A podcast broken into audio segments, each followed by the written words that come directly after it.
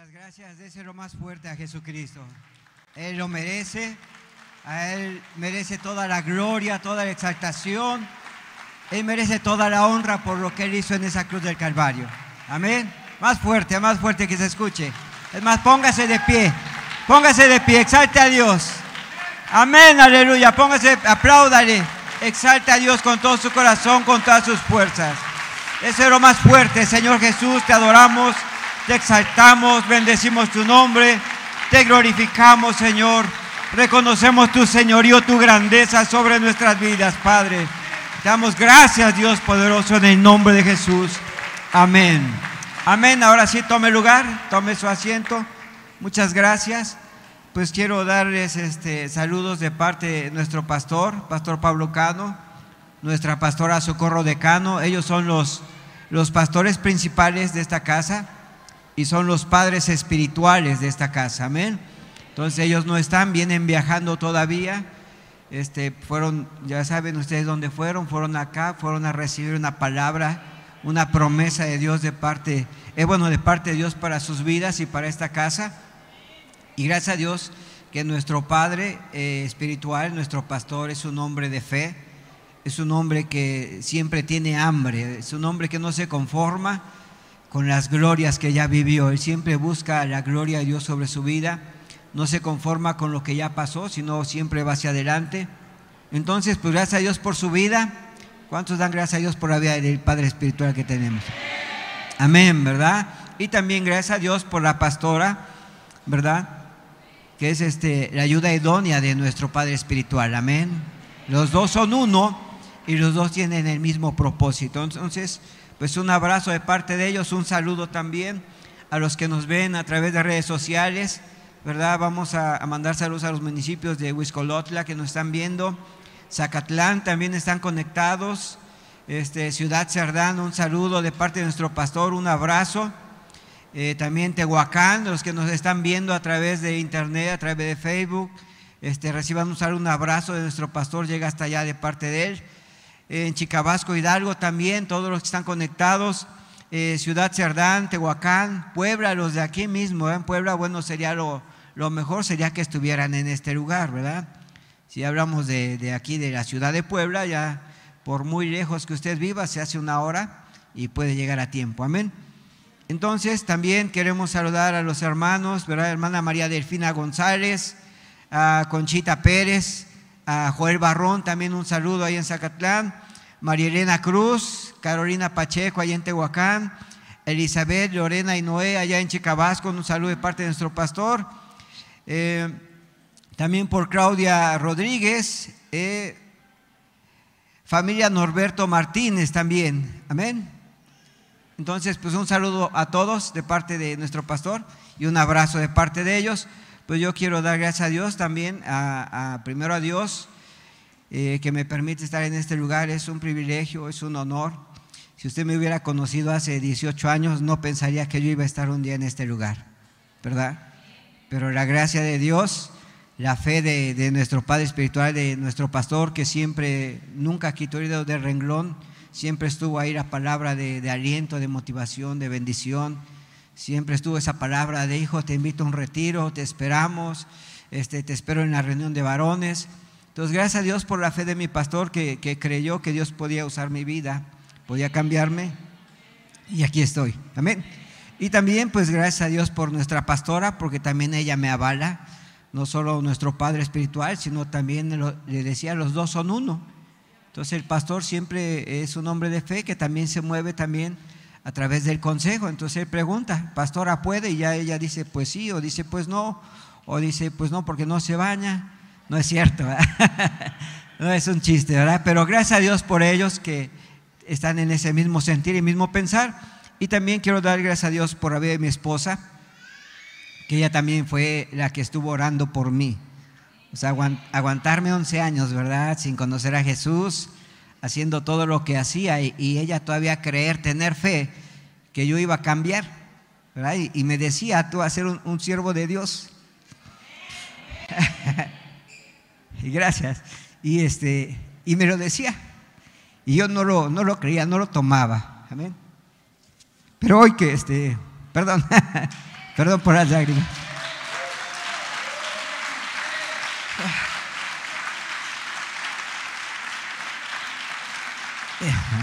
Amén. Amén. Le decía, yo no tomaba esa palabra, pero gracias a Dios ella no, no quitó el dedo del renglón, tuvo fe y me decía, tú vas a servir a Dios. Y yo me burlaba de ella. ¿Cómo crees? Estás loca, ¿verdad? Entonces, pues gracias a Dios por las personas que han tenido fe, que han creído y que siguen creyendo. Amén. Y precisamente el tema de hoy es la fe y la unción. Y estaba yo este, buscando este tema, estaba pidiendo a Dios revelación, sabiduría, qué voy a predicar, qué voy a compartir. Y, precisamente hablaba de la fe y Dios me recordaba ese punto, ¿verdad? Que este, llegar a este lugar y que Dios nos, nos valide, nos, nos autorice, ¿verdad? Nos confíe este lugar no es cualquier cosa, sino es cuestión de fe, no solamente de la persona que llegue a este lugar, sino de la persona que ora para que uno llegue a este lugar. Eh, repito, mi pastor, gracias a Dios por su vida, eh, siempre confió que Dios podía hacer algo en mi vida y aquí estoy, gracias a Dios. Mi esposa también tuvo fe y aquí estoy, ¿verdad? Le faltó fe para otras áreas, pero en la principal que fue la salvación mía, tuvo mucha fe. Amén. Entonces, bueno, pues hoy se llama el tema, se llama la fe y la unción, ¿verdad? Todos necesitamos fe y todos necesitamos unción para movernos en esa fe. Amén.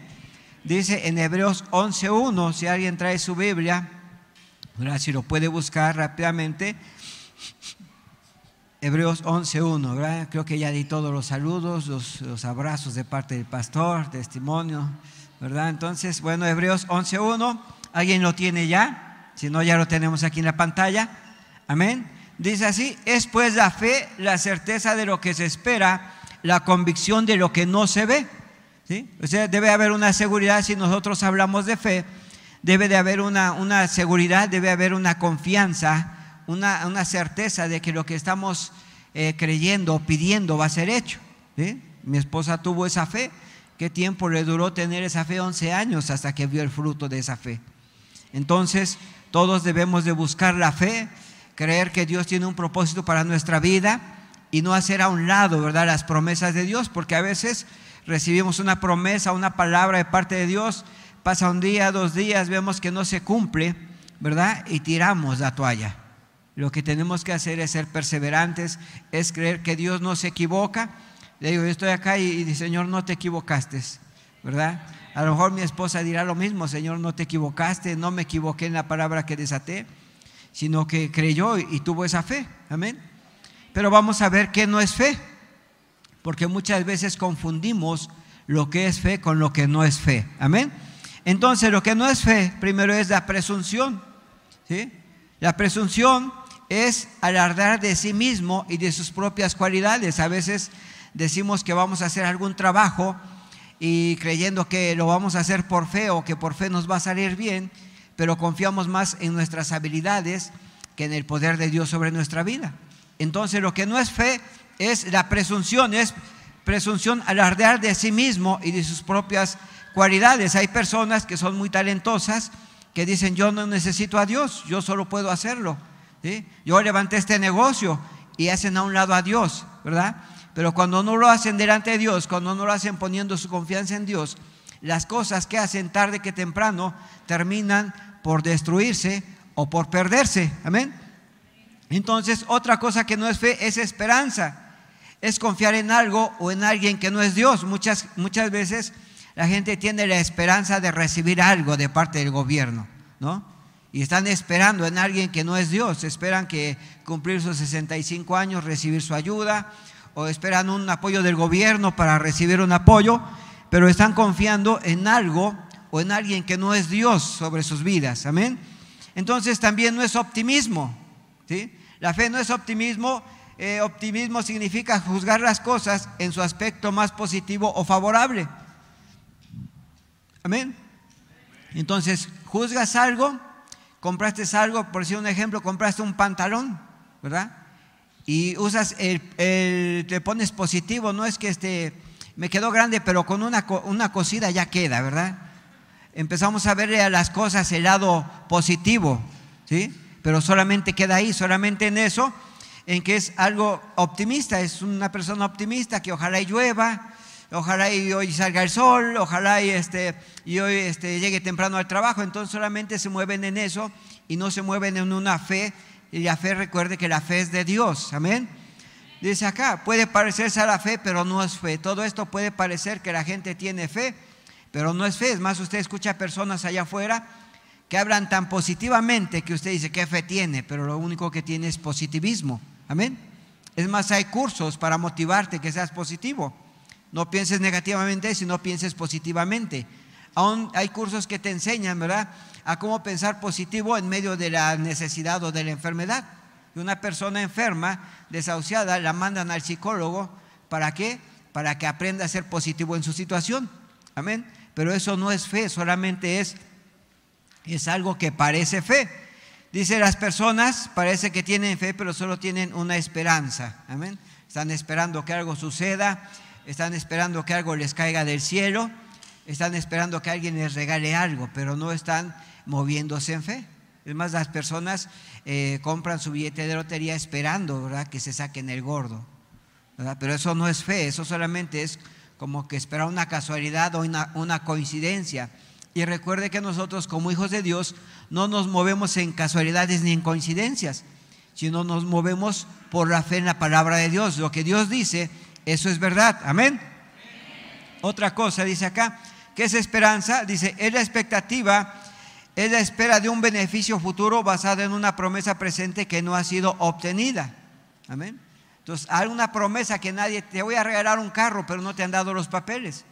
Entonces tienes solamente la esperanza, ojalá y de veras me dé los papeles, ojalá y de veras me dé el carro, pero la gente se mueve solamente así, sin, poner eh, primero en primer lugar a Dios. Amén. Entonces también un ejemplo hay una persona que entra a trabajar, entra a una empresa, ¿verdad? Y le prometen un salario al mes, ¿sabes que te vamos a pagar 15 mil pesos al mes? Y esa persona tiene la esperanza de terminar su mes para cobrar su salario, pero no sabe en el transcurso de ese mes qué puede pasar. Puede ser que la empresa cierre, que la empresa se vaya a la quiebra, o puede ser que él se enferme y no vaya a trabajar. Entonces ya no recibió su recompensa. Amén. Entonces la esperanza, ¿verdad? Es la expectativa de un beneficio futuro, algo que no tienes, que te están prometiendo, pero no lo has visto. Te voy a regalar un carro último modelo y preguntas, ¿y dónde está el carro? Bueno, tú nada más tienes esperanza, ¿verdad? Pero el carro no sabes dónde está. Entonces, otro punto dice aquí, es una falsa expectativa que se crea el ser humano en su propia mentalidad sin tomar en cuenta a Dios. A veces tomamos esa posición. No le creemos a Dios y queremos hacerlo nuestras fuerzas. Entonces es una falsa expectativa que se crea el ser humano. ¿Cuándo? Cuando hace a un lado a Dios. Cuando confía en sus talentos, cuando confía en sus habilidades, en su conocimiento. Por eso es que el conocimiento es, enemigo de Dios. Recuerde que el conocimiento es un espíritu de Grecia que va en contra de la palabra de Dios. Por eso los jóvenes cuando entran a estudiar a la universidad les enseñan a depender de su conocimiento, no de la gracia y el favor de Dios. Por eso usted tiene hijos y van a la universidad, ore, por ellos, Señor, dale sabiduría y que tu espíritu siempre esté presente en esas clases. Amén. Porque siempre los científicos eh, dudan de la existencia de Dios. ¿sí? Es más, el día de hoy los científicos no han descubierto, ¿verdad?, el eslabón perdido. ¿sí? Dicen que el hombre desciende o viene del chango. Han pasado millones de años, los changos siguen siendo changos y nosotros seguimos siendo hijos de Dios. Amén. La ciencia dice que venimos del mono. La palabra de Dios dice que fuimos creados a imagen y semejanza de Dios. Amén. Entonces, el hombre solamente tiene expectativa no tiene algo firme en sus manos, pero nosotros tenemos la verdad y es la palabra de Dios. Amén. Entonces también, ¿qué es fe? Dice, fe es la confianza que recibimos de Dios, lo que esperamos sin que haya sido confirmado. ¿sí? Entonces la fe es la confianza que tenemos en Dios. Ponemos nuestra confianza en Dios y Dios no nos va a defraudar. Puede pasar un día, puede pasar un mes, puede pasar un año, pueden pasar cinco años, pero si tú pones tu confianza en Dios, tarde que temprano esa promesa va a llegar a tu vida. Amén. Mi esposa, 11 años, puso su confianza en Dios y gracias a Dios llegó la promesa. Entonces debemos de creer, ¿verdad? Que la fe es confiar eh, completamente en Dios. Amén. También dice que fe es una firme persuasión, es confianza absoluta, es una creencia incuestionable en la palabra de Dios. O sea, la fe viene por el oír y por oír de la palabra. Tú estás acá, gracias a Dios, estás alimentando tu fe, estás fortaleciendo tu fe. ¿Para qué? Porque vas a salir allá afuera y allá te vas a encontrar con muchos problemas. Pero si no tienes fe, el enemigo fácilmente te va a envolver y te va a hacer perder. Amén. Entonces dice también, ¿le crees a Dios? Amén, ¿verdad? Yo le creo a Dios. Le creo a Dios que Dios tiene un propósito para mi vida, pero también tiene un propósito para tu vida. Por eso no dejamos de avanzar, no dejamos de, de, avanzar en el reino de Dios, no dejamos de seguir trabajando para el reino de Dios, porque tenemos fe que un día vamos a cumplir nuestro propósito en esta tierra. Amén. Es más, no, no lo hemos terminado nuestro propósito, todavía estamos en ese proceso, pero tenemos fe que Dios nos va a ir perfeccionando en ese proceso. Amén. ¿O alguien no confía en Dios? No, todos confiamos en Dios. Amén. Entonces, también dice Jesús, cuando venga el Hijo del Hombre, hallará fe en la tierra. ¿Sabe que lo más valioso, verdad, para Jesús es la fe? ¿Sí? Cuando tú tienes fe, Dios se puede manifestar en tu vida. Dice la Biblia que sin fe es imposible agradar a Dios. Entonces, si no tienes fe, no puedes, eh, ¿cómo disfrutar de la presencia de Dios. Dice Marcos 23, este 9:23. Jesús le dijo, si crees, el que cree todo le es posible. Amén. O sea, la fe es un poder sobrenatural ilimitado. Todo lo que tú puedas creer, eso va a ser. Amén. Tú puedes creer por un milagro, vas a ver un milagro. Tú puedes creer por una sanidad, vas a ver una sanidad. Tú puedes creer por una resurrección de un muerto, tú vas a ver esa resurrección de un muerto. Amén. ¿Cuál es la condición? Creer.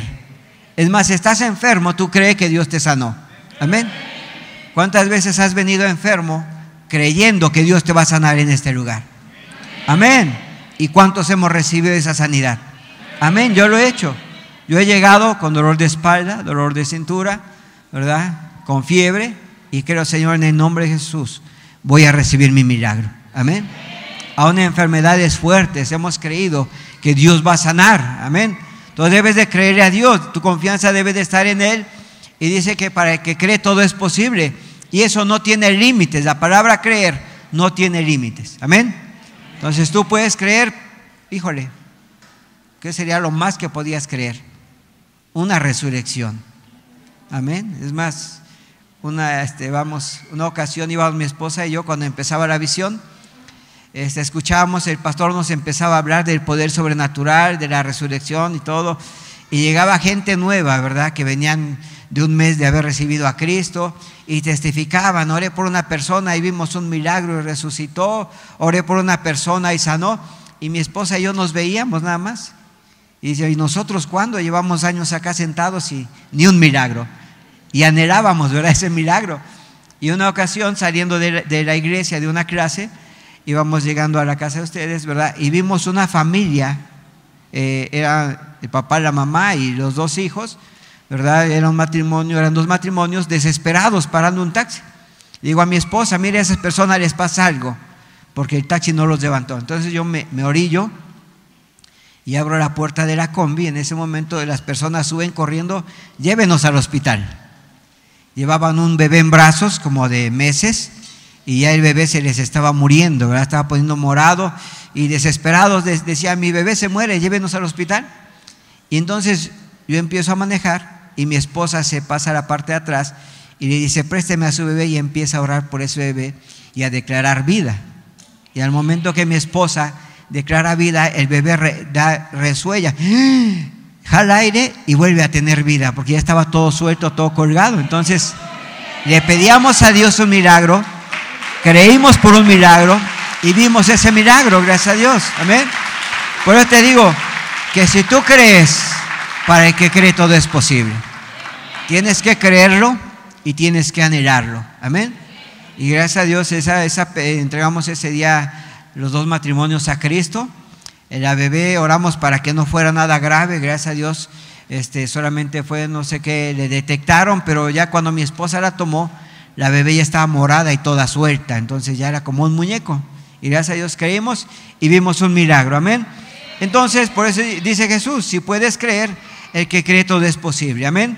Entonces debes de caminar siempre eh, buscando, ¿verdad? Dónde Dios quiere usar tu fe. Amén. Sea, si vas por el mundo, tú eres un portador de buenas nuevas. Eres un portador de la gloria de Dios y debes de manifestar esa gloria. ¿Dónde? Donde tú estés, tu trabajo, tu negocio, tu escuela, es el lugar donde Dios quiere usarte. Amén. Entonces, de acuerdo con el idioma griego, la palabra fe es la palabra pistis, que significa tener una firme convicción o persuasión basada en el oído de la palabra de Dios. Amén. Entonces, ¿cuántos están persuadidos de la palabra de Dios? ¿Cuántos están persuadidos que Dios quiere usar sus vidas? Amén. Yo creo que todos tenemos que tener esa persuasión. Dice en Romanos 10, 17, así que la fe es por el oír y el oír de la palabra de Dios. Amén. Entonces la fe viene por qué? Por el oír de la palabra. ¿Qué estamos haciendo? Escuchando la palabra. También usted debe tener sus tiempos en su casa. Amén. Para que Dios también le revele su propósito. Dice, ¿quién nos dio la fe? Dice Romanos 12:3, digo pues, por la gracia que me es dada, cada cual que está entre vosotros, que no tenga más alto concepto de sí que el que debe tener, sino que piense de sí con cordura, conforme a la medida de fe que Dios repartió a cada uno. Amén.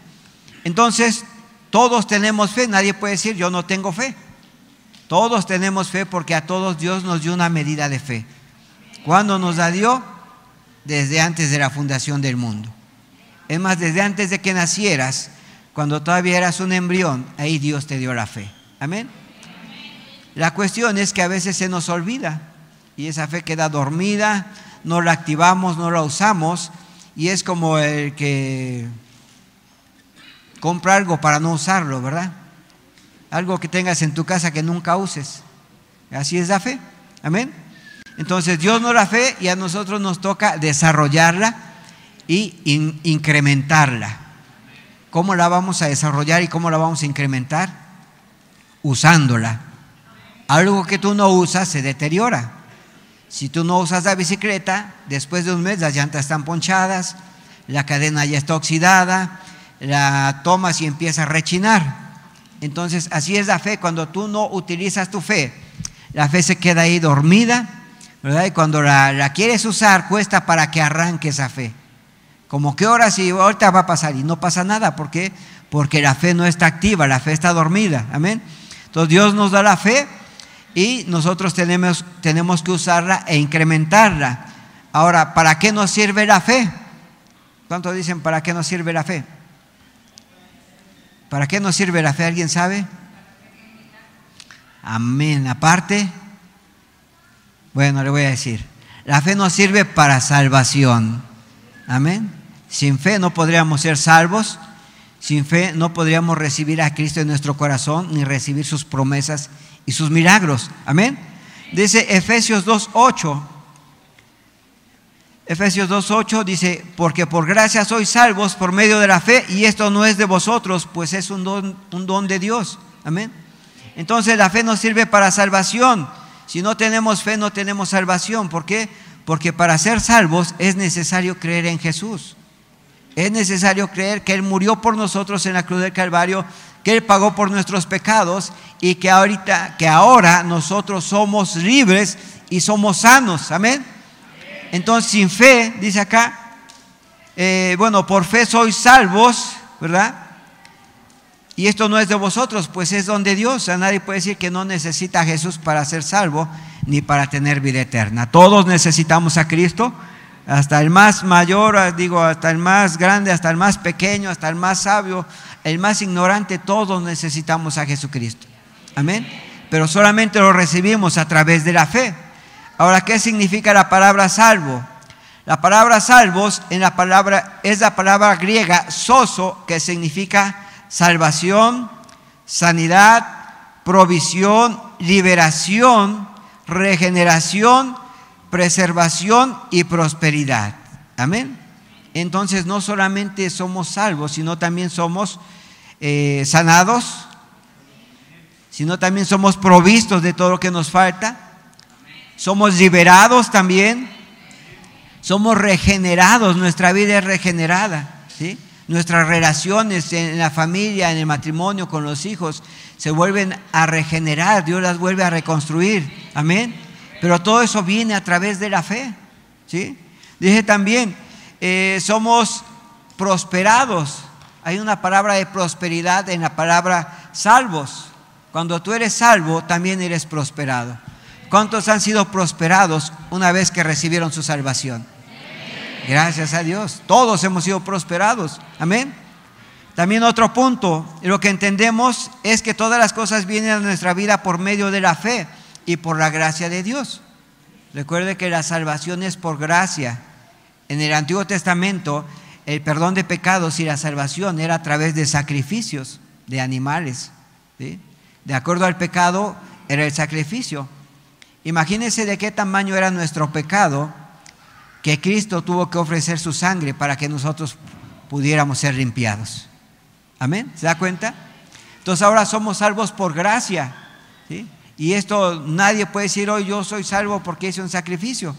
Es más, nadie aquí en este mundo puede llegar a hacer el sacrificio semejante a Jesucristo. Nadie puede decir yo doy mi vida para que otro salga. Nadie. Es más, usted daría su vida para que un preso de San Miguel saliera.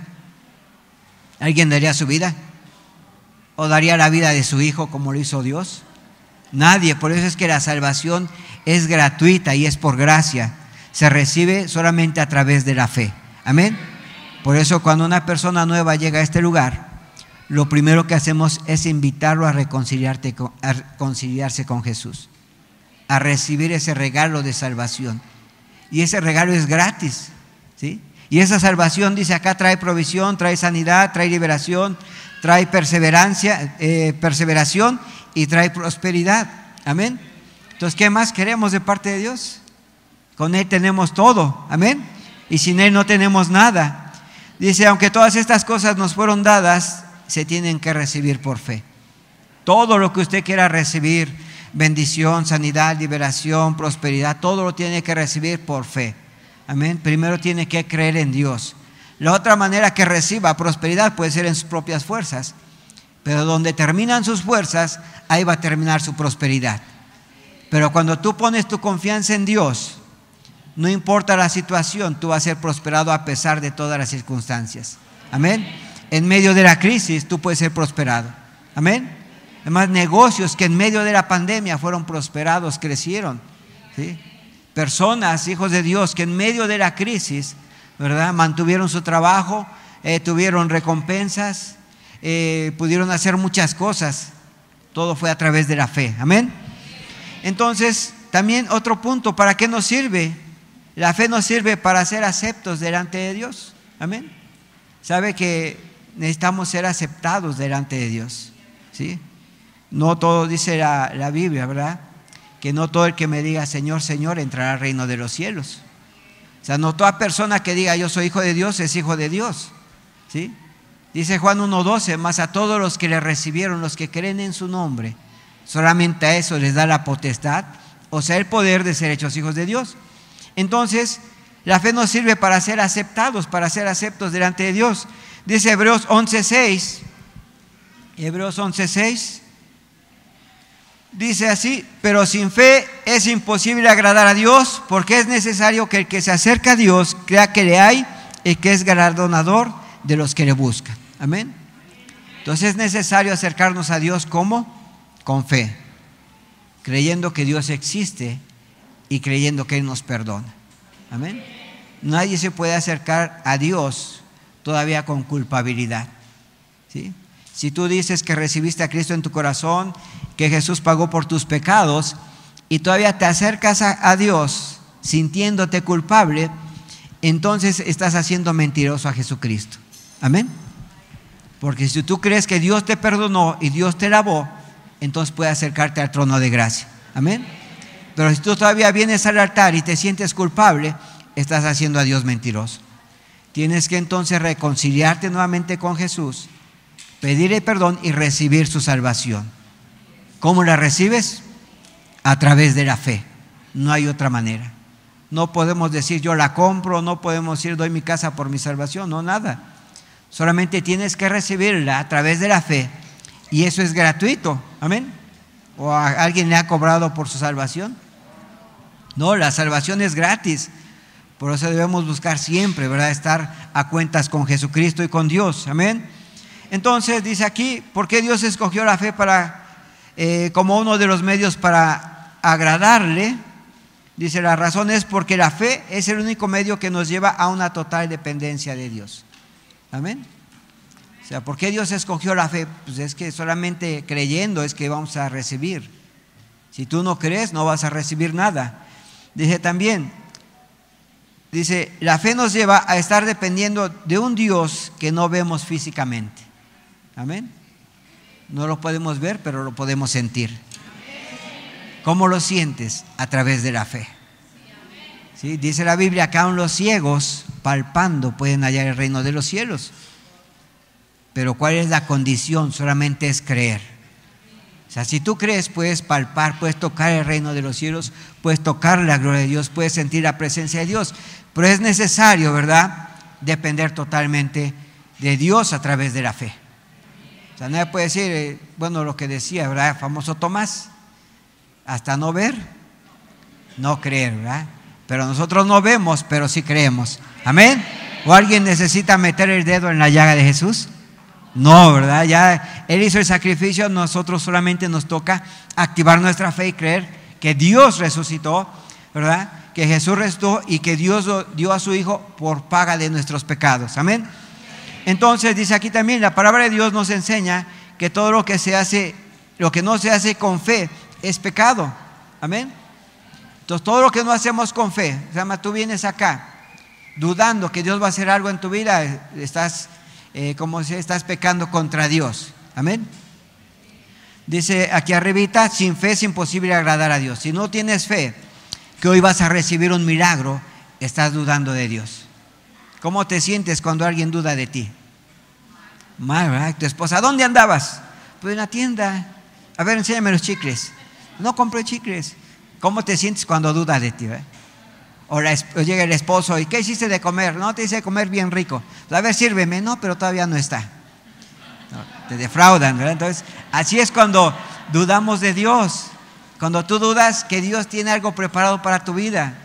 Debes de moverte en fe, debes de creer que Dios preparó todo para ti. Dios preparó todo para sus hijos. Amén.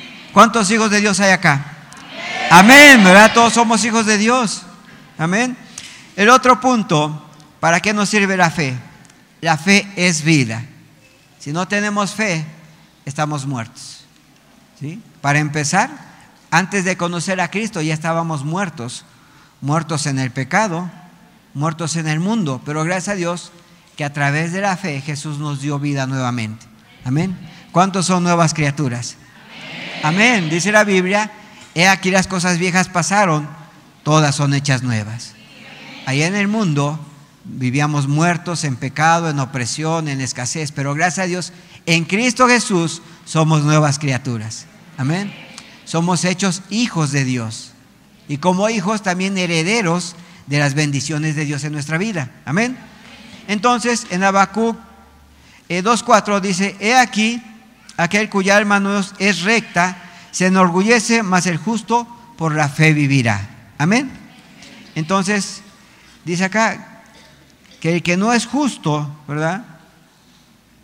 Se enorgullece, mas el justo por la fe vivirá. ¿Cuántos justos hay acá? Amén. ¿Cómo sabe que usted es justo? Todos amén, ¿verdad? Pero dígame, ¿cómo sabe que usted es justo? por fe porque Jesús nos justifica. Amén. Dice la Biblia que la sangre de Cristo nos limpia de todo pecado y de toda maldad.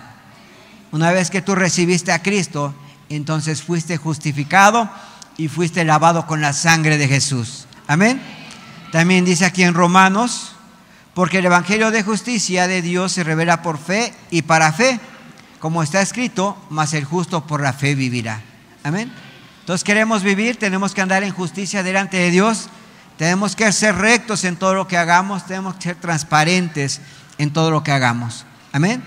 Gracias a Dios tenemos un Padre que nos ha enseñado eso, ¿verdad? Que estamos a cuentas con Él, con Dios primero y con nuestro pastor. Él tiene esa autoridad, ese derecho de preguntarnos cómo está nuestra vida. ¿Sí? Y nosotros tenemos que ser transparentes. Es más, nos pregunta cómo están tus finanzas y tenemos que ser transparentes, ¿verdad? ¿Por qué? Porque queremos ser justos delante de Dios y vivir eh, y tener vida eterna. Amén. La persona que no le gusta entregar cuentas, ¿verdad? Es una persona injusta. Y bueno, dice, ¿por qué le voy a entregar cuentas? ¿Quién es Él para que yo le diga cuánto gano, cuánto gasto, qué como, dónde duermo? Amén. Pero gracias a Dios que Dios nos ha dado un Padre que nos ha enseñado a vivir en justicia y a vivir en verdad. Amén. Entonces dice aquí también la palabra vivirá en el idioma hebreo es chayaj, que significa existir, perseverar, florecer, disfrutar la vida felizmente, respirar, estar animado y recuperar la salud. En otro caso diría, en Él existimos, en Él perseveramos, en Él florecemos, en Él disfrutamos la vida felizmente, en Él respiramos, en Él estamos animados. Amén. ¿Cuántos están animados? Amén, ¿verdad? Y en Él recuperamos la salud. Entonces, por eso es que la palabra de Dios es vida. Amén. El que recibe la palabra recibe la vida. El que recibe a Jesús recibe la vida. Amén. Es importante, siempre todo esto lo hacemos, les repito, por fe. Nada de lo que hemos hecho hasta el día de hoy ha sido por nuestras fuerzas. Todo ha sido por fe. Es más, la iglesia que está creciendo, gracias a Dios, todo ha sido por fe. Nadie puede decir, fue por mis fuerzas, porque yo traje 50 almas, otro dice, yo traje 20 almas. No, gracias a Dios, todo lo que se está haciendo en esta casa es a través de la fe. Amén.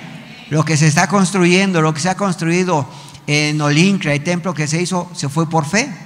¿sí? Lo que se está construyendo en Huiscolotla, todo es por fe. Amén. Estamos creyendo que Dios va a proveer para ese templo y para más templos. Amén. Queremos ser parte de ese avivamiento que Dios está desatando en este último tiempo. Amén. Pero también tenemos que creerlo y tenemos que ponerlo en acción. Entonces, dice, ¿Qué Dios tan poderoso tenemos? ¿Se da cuenta? Un Dios que no nos defrauda, un Dios que no nos engaña, que no nos miente, sino un Dios que todo lo puede. Amén. Yo tengo un Dios poderoso. Creo en Él, ¿verdad? Y por eso estoy acá. Amén, porque Dios es fiel. ¿Sí? Dije también, eh, cubre actividades diarias tales como comer, respirar, pensar, hablar, dormir, trabajar por ejemplo, la sola actividad de comer implica reconocer que Dios ha provisto el alimento, porque de otra manera no tendremos cómo obtenerlo. ¿Cuántos han pasado situaciones difíciles y han visto la mano de Dios sobre su vida? Amén. No tienes trabajo, pero no te quedaste sin comer. No tienes trabajo, pero tienes donde dormir. Amén. Pero a veces somos tan humanos, tan carnales, que nos desesperamos. Amén pero tenemos que aprender a vivir por fe, creerle a Dios que sus promesas son el sí y son el amén del Padre. Amén. Entonces, creer a Dios, hay necesidad, cree que Dios tiene ya el control. Es más, dice la Biblia que antes de que le pidamos a Dios, Él ya sabe de qué cosa tenemos necesidad. Amén. Antes que le pidas por tu sanidad, Él ya sabe que estás enfermo. Pero tenemos que solamente eh, creerlo y declararlo, pedírselo a Dios, abrir nuestra boca, dice la Biblia con el corazón se cree para justicia, pero con la boca se confiesa para salvación. Debemos nosotros declarar nuestra necesidad también a Dios, amén. Entonces, ¿cómo desatar la fe? Ya sabemos que es la fe, que no es la fe, pero ¿cómo la vamos a activar? ¿Sí? Dice Hebreos 11:3. Amén. Dice, por la fe entendemos haber sido constituido el universo por la palabra de Dios de modo que lo que se ve fue hecho de lo que no se veía. Amén. Entonces, por la fe, lo que volvemos al principio. Por la fe creemos que Dios creó al hombre a su imagen y semejanza. ¿sí? El científico sigue buscando el eslabón perdido, ¿verdad? siguen buscando a mamachita, porque de dónde nació el chitito, y no lo encuentran. Pero nosotros por la fe creemos que fuimos hechos de parte de Dios. Por la fe creemos que somos hechos a imagen y semejanza, semejanza de Dios. Amén. Es más, usted es la imagen de Dios en esta tierra. Cuando usted camina, la imagen de Dios está caminando en esta tierra. Amén. Y cuando usted es hijo de Dios y porta la fe y la presencia de Dios, usted hace la diferencia en esta tierra. Amén. Por eso usted no se deje ningonear, ni humillar, ni menospreciar. Amén. Ni tampoco humille ni denigre a las demás personas. Porque también son semejanza de Dios. A lo mejor no son hijos porque no lo han recibido, pero son creación de Dios. Amén. Entonces, si usted maldice a uno que no ha recibido a Cristo, está maldiciendo a Dios porque Dios lo creó. Amén. Entonces, no denigre, no maldiga, sino que vea a la demás gente. Dice que ninguno tenga más alto concepto de sí que el que deba de tener. O sea, no vea a los demás como inferiores a usted, sino vea a los demás como hijos de Dios también que necesitan a Dios. Amén. No podemos nosotros, a veces la gente ve a la persona tomada y le corta vuelta, o va pasando y se tapa la, es que huele feo. No, es una persona, una creación de Dios que el diablo ha tomado ventaja en su vida. Por eso nosotros no podemos eh, denigrar, ¿verdad? Entonces dice acá, por la fe, haber sido constituido el universo por las palabras de Dios, de modo que lo que se ve fue hecho de lo que no se ve. Lo que se ve fue hecho por lo que no se ve, que es Dios. Amén. No lo vemos, pero sabemos que existe. No lo podemos este, ver, pero lo podemos sentir. ¿sí? No lo podemos ver, pero podemos escuchar su voz como Él nos habla. Amén. Entonces todo fue hecho por Dios. Dice, la palabra de Dios nos dice que al comienzo, cada vez que Dios creaba algo, primero hablaba, la, hablaba con su boca. Amén. O sea, primero hablaba la palabra de Dios. Entonces, ¿cómo desatamos nuestra fe? Hablando la palabra, declarándola. Dice acá en Génesis 1, bueno, un ejemplo, eh, la palabra y dijo Dios aparece en Génesis 1.3. Y dijo Dios, sea la luz y fue la luz. Y luego dice Génesis 1.6, y dijo Dios, haya expansión en medio de las aguas y sepárense las aguas de las aguas. Entonces, la palabra de Dios, más bien la fe, la vamos a, dice acá, a desatar a través de la palabra de Dios. Amén. Y dijo Dios, hagamos al hombre a su imagen y semejanza. Y fue hecho el hombre a imagen y semejanza de Dios. Entonces, ¿tú cómo declaras tu fe? ¿Cómo la desatas? A través de la palabra y declaro que estás sano, y declaro que estás libre, y declaro que estás restaurado, amén, y declaro que estás bendecido y prosperado, amén. Dice acá, de continuo vemos a Dios hablando, eh, hablando, Dios es un Dios de fe, y la manera como Dios desata su fe es a través de la confesión. Entonces, ¿cómo vamos a desatar nuestra fe? A través de la confesión confesando las cosas que no son como si lo fueran. Alguien tiene enfermedad, ese sano, soy sano en el nombre de Jesús. Alguien está oprimido, declare soy libre en el nombre de Jesús. Amén. Pero declare la palabra, es una confesión de fe, ¿verdad? Y si su fe está activa, esa confesión va a traer poder a su vida. Amén. Es más, si su fe está activa, eh, va a traer esa confesión, va a traer poder a la vida de otra persona. Amén. Deje también acá otro punto. De la misma manera los creyentes desatamos nuestra fe. Amén.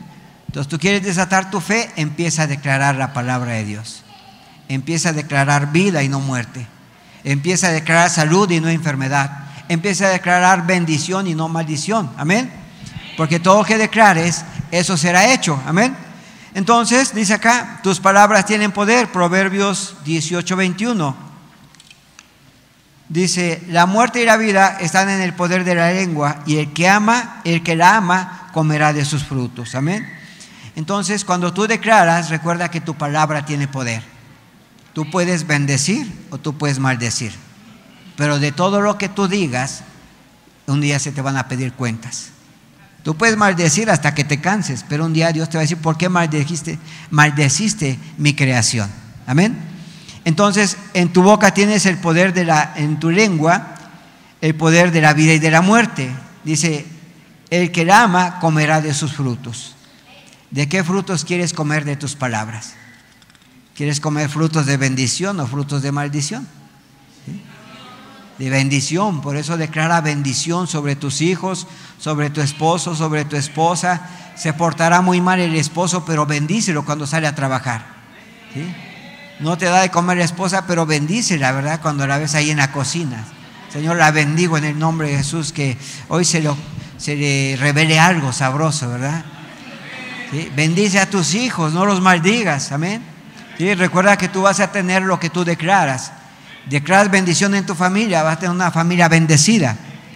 Pero declaras maldición en tu familia, eso vas a tener también en tu vida, amén. Entonces, dice acá, en tu lengua tienes el poder de la vida y de la muerte. Tienes que tener cuidado cuando declaras algo. Es más, a veces vienes en el carro manejando y alguien se atraviesa. Mejor bendícelo. Amén. Sí, porque luego empiezas, Dios te bendiga, ¿verdad? Pero no. Bueno, sí, bendícelo, pero de viva voz. Dios te bendiga. Amén. También dice acá otro punto, la palabra nos justifica o nos condena. Dice que hay personas que no saben que han de dar cuentas de lo que hablan. Hay personas que hablan por hablar. Allá en el mundo, allá afuera, usted escucha a las personas, hablan con el lenguaje de Satanás. Pero un día van a entregar cuentas por esas palabras. ¿sí? Además, maldicen a la esposa, maldicen a los hijos, pero un día esas personas van a entregar cuentas de esas palabras. Amén. Por eso dice acá, la palabra nos justifica o la palabra nos condena también. Jesús dijo que nuestras palabras nos pueden salvar o nos pueden condenar. ¿Cuántos quieren ser salvos? Amén. Pues declare palabras de bendición y no de maldición. Romanos 10, 9 dice que si confesamos con tu, que si confesares con tu boca que Jesús es el Señor y creyeres en tu corazón que Dios le levantó de los muertos, serás salvo.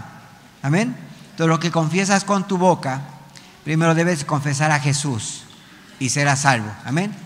Si confiesas con tu boca y crees con tu corazón, ¿qué estás haciendo? Activando tu fe. Estás confesando, Jesús murió por mí en la cruz del Calvario y por su llaga yo fui curado. Estás recibiendo bendición, pero también estás activando tu fe porque te estás apropiando de esa promesa de Dios en la cruz del Calvario. Amén. Versículo 10, porque con el corazón se cree para justicia, pero con la boca se confiesa para salvación. Entonces debes de creer, debes de declararlo, pero debes también tomarlo para tu vida. Amén. No eches en saco roto las palabras de Jesús. Todo lo que Jesús hizo en la cruz del Calvario fue con un propósito. Fue para que tú y yo estuviéramos hoy sentados disfrutando de las bendiciones que Él nos dio, que Él intercambió en la cruz del Calvario, para que tú hoy disfrutaras de tu familia, disfrutaras de tus hijos, disfrutaras de tu esposo, sin ninguna preocupación. Amén. Entonces, con el corazón se cree para justicia, pero con la boca lo confiesas para salvación. Es más, todo lo que recibes debemos darle gracias a Dios. Si tienes un trabajo, dale gracias a Dios. Tienes una esposa, dale gracias a Dios. Tienes unos hijos, dale gracias a Dios. Tienes a tu esposo, dale gracias a Dios. Dice la palabra de Dios que debemos darle gracias a Dios en todo y por todo. Amén. Es más, dice la Biblia, que Dios hace salir el sol entre buenos, sobre buenos y malos. O sea, gracias a Dios por los que están disfrutando el sol que Dios creó para nosotros. Amén. Dice también otro punto, ¿verdad? Dice, ¿cómo desatar nuestra fe? Le voy a dar un ejemplo, ¿verdad? En la Biblia hay un ejemplo de una mujer que dice la Biblia, es una historia larga, de una mujer que estaba enferma de, flujo de sangre. Dice que llevaba 12 años, había visitado muchos doctores y ninguno había podido sanarla. ¿sí? Pero un día escuchó que había un hombre llamado Jesús que dice que ese hombre hacía milagros. Y esa mujer decidió activar su fe, decidió dar el paso de fe y el resultado fue la bendición en su vida. Amén. Entonces dice acá, un ejemplo bíblico de cómo una mujer puede desatar su fe a través de la confesión de la palabra. En Marcos 5, 25 al 34 es una historia de una mujer enferma de flujo de sangre, una mujer que desde hacía 12 años padecía flujo de sangre. Cuando oyó hablar de Jesús vino por detrás en medio de la multitud y tocó su manto. Decía, si tomare solo su manto seré salva y enseguida la fuente se secó. Jesús conociendo el mismo poder eh, que había salido de él, dijo, ¿quién ha tocado mis vestidos? Sus discípulos dijeron, ves que la multitud te aprieta. Entonces la mujer, temiendo, temblando, sabiendo lo que había salido eh, hecho, vino y se postró delante de él y le dijo toda la verdad. Y él le dijo, hija, tu fe te ha, hecho salva, ve en paz, queda sana de tu azote. Amén. Entonces, ¿cuántos conocemos la historia de la mujer enferma de flujo? Amén. ¿Qué es lo único que la mujer necesitó para desatar su fe? Fue creer y fue declarar que, que Dios podía hacer el milagro.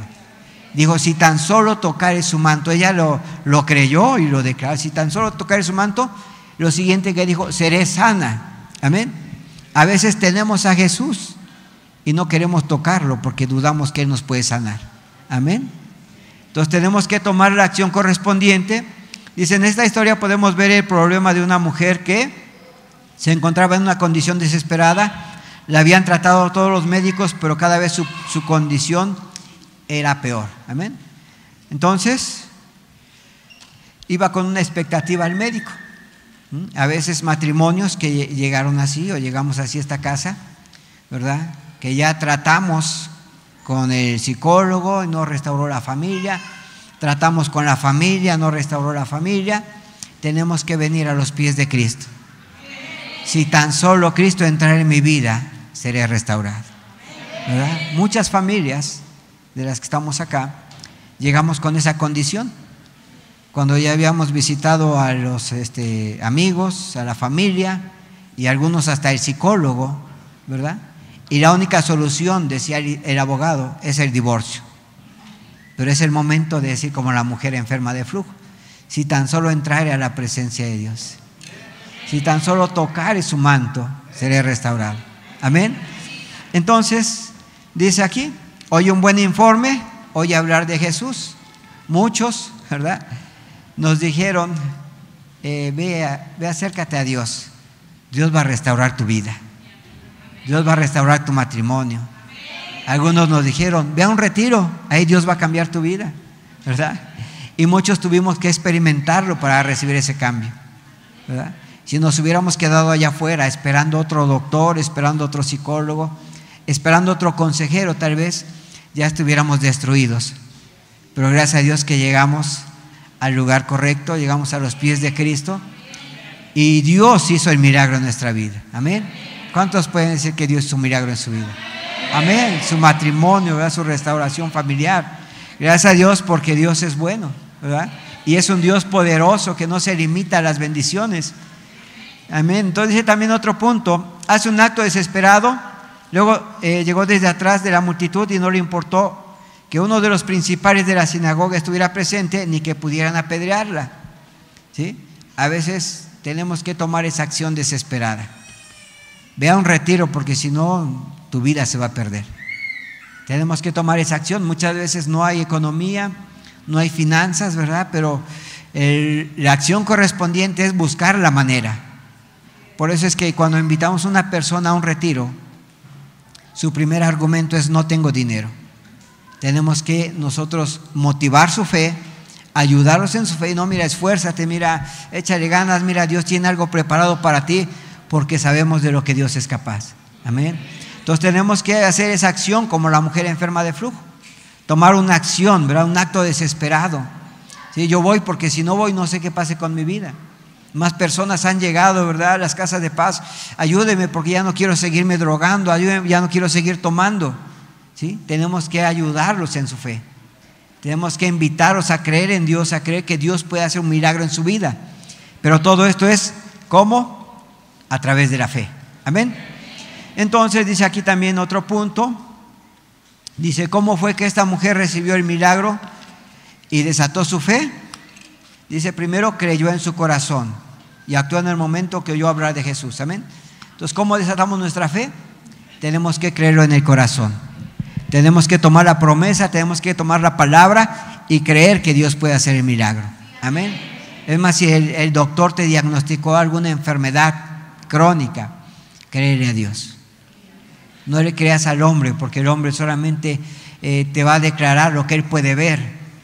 Pero recuerda que nosotros creemos y esperamos lo que no vemos. Amén. Entonces crees en tu sanidad, no la ves, pero tú la estás tomando. Amén. Entonces creyó en su corazón la mujer. Luego dice acá, porque decía es necesario confesar lo que anhelamos. Tienes que confesarle a Dios lo que anhelas. Tienes que, Señor, necesito mi sanidad.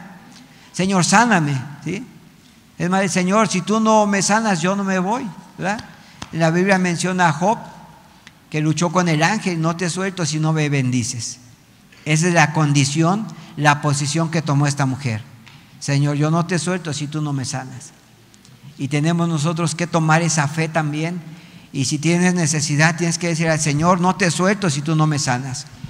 Voy a seguirte buscando, voy a seguir yendo a la oración, voy a seguir yendo a mi casa de paz, voy a seguir yendo a mi escuela, voy a seguir sirviendo, Señor. Y yo no te voy a soltar si tú no me sanas. Amén.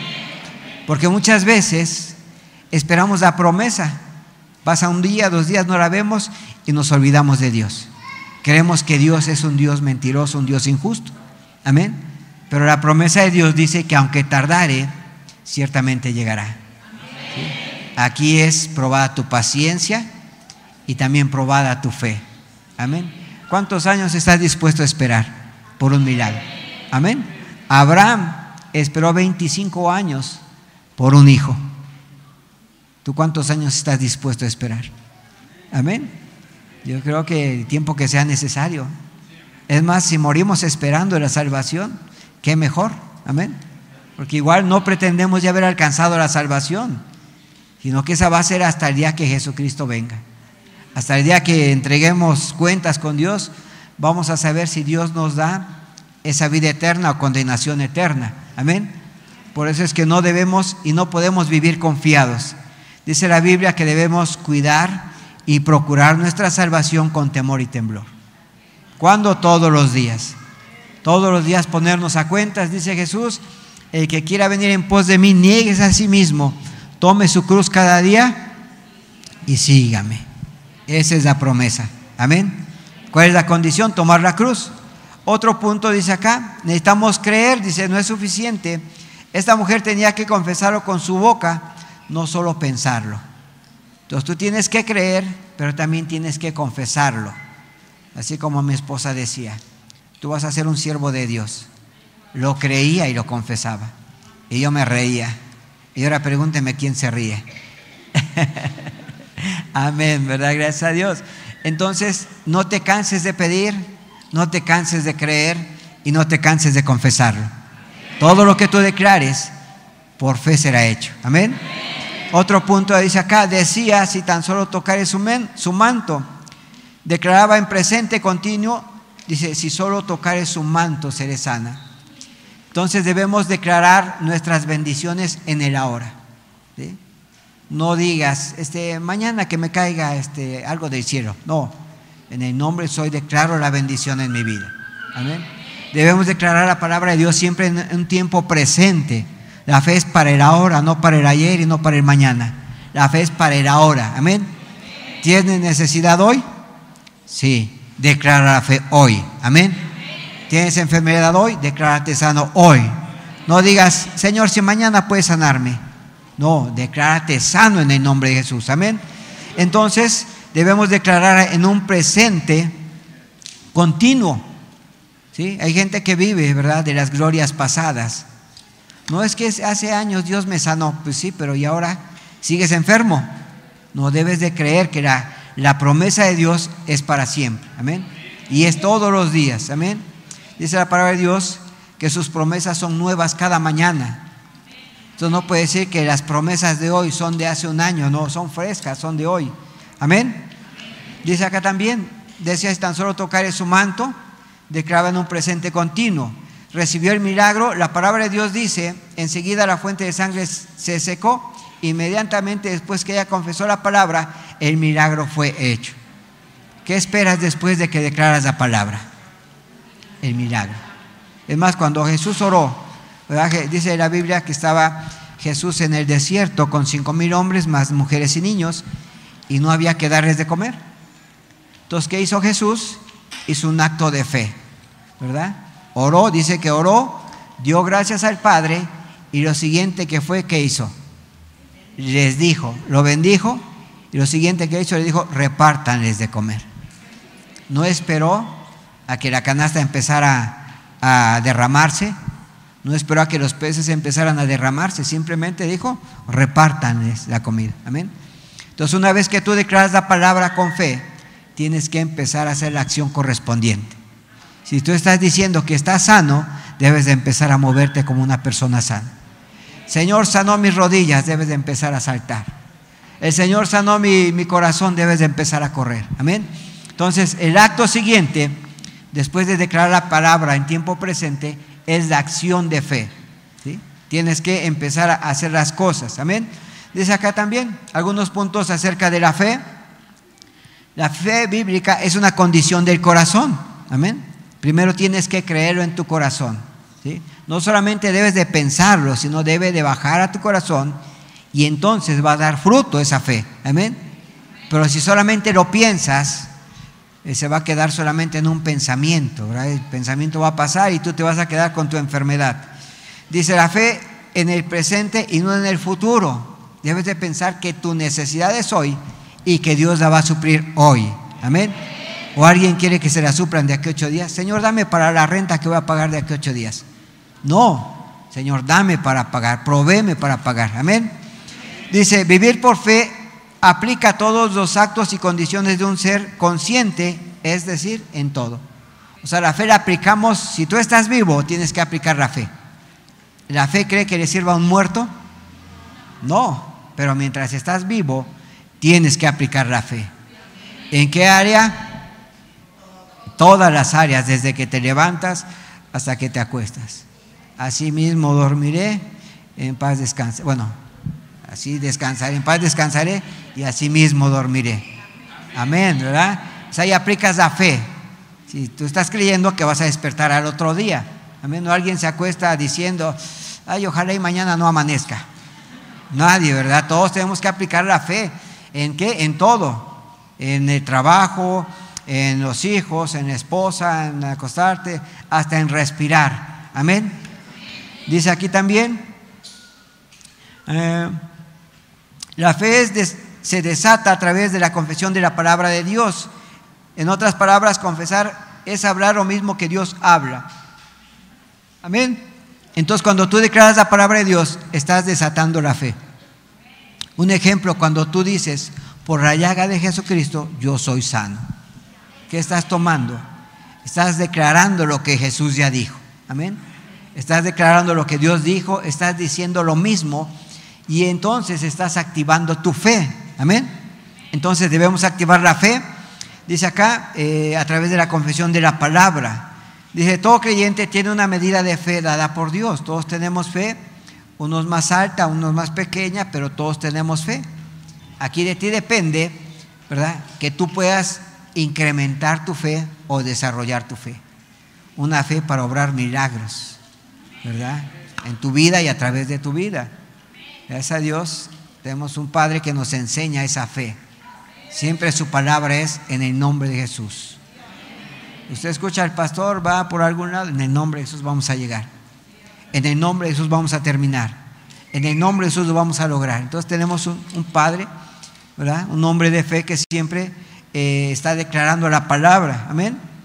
Dice que todo hombre tiene una medida de fe. Dice, cada creyente puede llegar a desarrollar su fe hasta que logre ser fuerte y robusta por medio de oír la palabra continuamente. Amén. Entonces la fe viene por el oír pero también por el oír de la palabra. ¿Quieres aumentar tu fe? Debes de conocer la palabra de Dios. Debes de aprender a usar la palabra de Dios como arma en tu vida. Amén. Entonces, bueno, ya hablamos de la fe. Ahora vamos a hablar de la unción.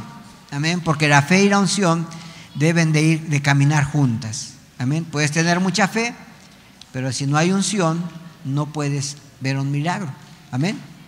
Entonces, dice acá, ¿qué es la unción? quién nos da la unción y cuál es su propósito. Amén. Entonces, punto número uno, ¿qué es la unción? Dice, es el poder de Dios en la vida de un cristiano que le sirve para operar en los dones eficazmente en la tierra. Amén. Entonces, tienes fe, pero necesitas la unción para operar en los dones. ¿Cuáles son los dones? Dones de sanidad, don de liberación, don de lenguas, Dones que tú puedes usar, pero te necesitas la unción para operar eficazmente en esta tierra. Amén. ¿Sí? Es más, hay los brujos también eh, tienen dones, ¿verdad? Pero son dones de maldición y no de bendición. Amén. Entonces dice aquí también, dice el nuevo, dice, ¿qué es la unción? En el Nuevo Testamento es el nuevo pacto. La unción es el mismo Espíritu Santo, amén. Entonces, la unción es el Espíritu Santo en nuestras vidas. ¿sí? Dice aquí Hechos 1.8. Dice, pero recibiréis poder cuando haya venido sobre vosotros el Espíritu Santo y me seréis testigos en Jerusalén, en Judea, en Samaria y hasta lo último de la tierra. Amén. Entonces, si recuerda esta cita, ¿verdad? Fue cuando Jesús ascendió al, al cielo y dejó la promesa que era el Espíritu Santo, ¿verdad? Y esa promesa empoderó a los, a los, en ese tiempo a los apóstoles para ser testigos de Jesucristo. Y en el nombre de Jesús, dice la Biblia, que ellos fueron y en el nombre de Jesús hicieron milagros, señales y maravillas. Amén. Entonces, dice aquí que la, la unción, ¿verdad? Es el mismo Espíritu Santo en la vida de un cristiano. Amén. Entonces, cuando ya tú recibiste a Cristo, ya el Espíritu Santo mora en tu vida. ¿Cómo te das cuenta? Bueno, eso es a través de la evidencia de hablar en otras lenguas. Dice en Hechos 2, versículos 3 y 4, y de repente vino del cielo un estruendo como de viento recio que soplaba, el cual llenó toda la casa donde estaban sentados. Y se les aparecieron lenguas repartidas como de fuego asentándose sobre cada uno de ellos. Y luego todos fueron llenos del Espíritu Santo y comenzaron a hablar en otras lenguas, según el Espíritu les daba que hablasen. Amén. Entonces, eh, la unción es otra, bueno, no es otra cosa más que el poder de Dios dado a los cristianos, a los hijos de Dios, eh, con la presencia del Espíritu Santo en su vida y la manifestación, ¿verdad?, de hablar en otras lenguas en la vida de los creyentes. Amén. Entonces, el otro punto es quién nos da la unción o quién nos unge. Dice, cuando recibimos a Cristo en, un, eh, en nuestros corazones, Dios mismo nos unge, dice que es el verdadero este, bautismo, ¿verdad? Porque Dios nos unge con el Espíritu Santo.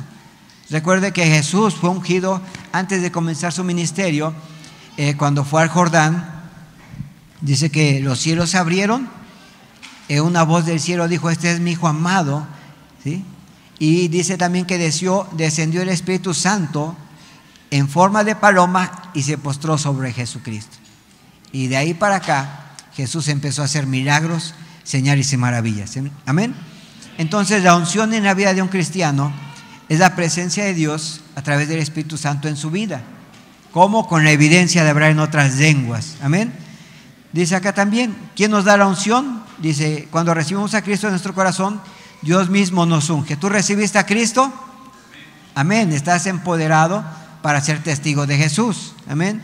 Dice, el aceite es un símbolo eh, de estos y cuando es ungido, Dios comienza su obra purificadora y santificadora en cada uno de nosotros. Amén. Cuando una persona recibe a Cristo, lo siguiente que sigue es que esa persona empieza a cambiar su vida. Cambia su manera de pensar, su manera de vivir, su manera de hablar, ¿verdad? Y todo lo que antes era, Dios lo transforma. Amén. ¿Cuántos pueden decir amén? Amén, ¿verdad? Si usted me hubiera conocido hace 18 años, no me hubiera dirigido ni el saludo. Amén.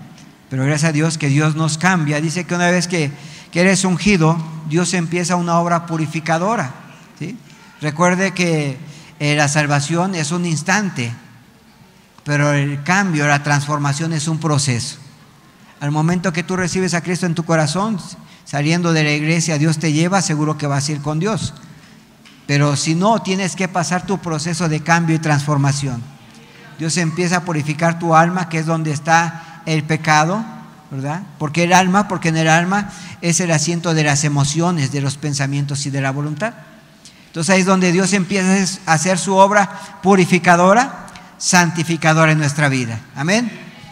Entonces, ¿cuál es el propósito de de la unción. Dice, la unción es un símbolo de bendición y empoderamiento. Amén. Eh, bendición y empoderamiento. Bueno, les voy a contar una historia, ¿verdad? De, de, de la antigüedad. ¿sí? Dice que la unción, dice acá, el origen de la unción proviene de una práctica de pastores. Los piojos y otros insectos a menudo entraban en la lana de las ovejas cuando se acercaban a la cabeza de las ovejas, pueden esconderse en los oídos de las ovejas y matar a las ovejas. Entonces los antiguos pastores echaron aceite sobre la cabeza de las ovejas. Esto hizo que la lana se volviera resbaladiza, lo que hizo imposible que los insectos se acercaran a las ovejas de, a las orejas de las ovejas porque los insectos se deslizaban. A partir de esto, la unción se convirtió en un símbolo de bendición, protección y empoderamiento. Amén. Entonces, cuando Dios te unge, Dios no solamente te llena de poder, sino también te cubre. ¿Para qué? Para que ya el diablo no pueda entrar y tomar control en tu vida. ¿Cómo entra el diablo a tomar control en la vida de una persona? A través de los pensamientos. ¿sí? Por eso dice acá, los pastores ungían a las ovejas y ya los insectos no podrían entrar en sus oídos. ¿Cómo llega un pensamiento a tu mente? A través de una palabra que escuchaste. Amén. Entonces la unción dice acá que es un símbolo de protección, de bendición y de empoderamiento. Amén. Entonces desde entonces, bueno, la unción se usa, ¿verdad?, para ungir eh, personas, para ungir eh, siervos de Dios, para empoderar personas en su propósito. Amén. Y en conclusión, bueno, el propósito principal del bautismo con el Espíritu Santo es revestir e investir a un creyente con el poder sobrenatural de Dios para ser un testigo eficaz de Jesucristo. Amén. Entonces, ¿cuántos quieren ser ungidos hoy? Amén, ¿verdad? Pues vamos a, me apoya el grupo de alabanza. Amén. Vamos a orar, ¿verdad? Dice acá, que la fe y la unción deben de caminar juntas. Usted no puede caminar con una fe presente y una unción pasada, o al revés, con una fe pasada y una unción presente. La fe debe de ser nueva, fresca todos los días, la unción debe de ser fresca todos los días, ¿verdad? ¿Y cómo la buscamos? Buscando la presencia de Dios. ¿Cómo la recibimos? A través de Jesucristo. Amén. Por eso es que la oración de salvación no solamente la debemos hacer cada domingo, sino todos los días. Señor, en el nombre de Jesús, hoy te pido que me perdones, que me limpies, que me laves, entra en mi corazón, sé tú mi Dios, sé tú mi Señor. Porque de esa manera es como Dios va a estar ungiéndonos todos los días, dice acá, con poder, con bendición y con protección. Amén.